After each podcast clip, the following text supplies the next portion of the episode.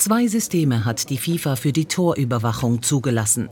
Die Austragungsorte sind jeweils mit einer der beiden Technologien ausgerüstet, mit einem gemeinsamen Ziel.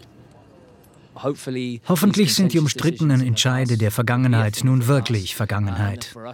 In Südafrika waren viele englische Fans sehr enttäuscht, als sie gesehen haben, dass im Spiel Deutschland-England der Ball die Torlinie eigentlich passiert hatte. Weder die FIFA noch jemand sonst wollen, dass so etwas in großen Turnieren passiert. Alle wollen, dass korrekte Tore auch gezählt werden. Beim System Hawkeye überwachen spezielle Kameras die Ballbewegung. Das System wird bereits im Tennis erfolgreich eingesetzt.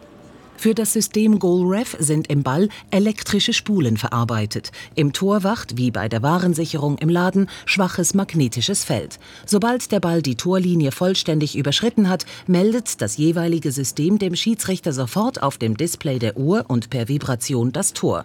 Die Schweizerische Materialprüfungsanstalt EMPA hat im Auftrag der FIFA das Testverfahren für die Zulassung der Systeme entwickelt. Auch die Installationen vor Ort hat die EMPA überprüft. Für die Schweizer Forscher wie Roman Furrer eine reizvolle Arbeit. Da hat man verschiedene Technologien, die zum Einsatz kommen und dann noch ein, ein Testverfahren zu entwickeln, das, das diese Systeme testet, ist natürlich etwas, etwas sehr Spannendes und Herausforderndes. Gestützt auf die Erfahrungen in Japan wird die FIFA im Frühling entscheiden, welches der Systeme am Confederations Cup in Brasilien eingesetzt wird. Ein wichtiger Vorentscheid für den Einsatz an der WM 2014.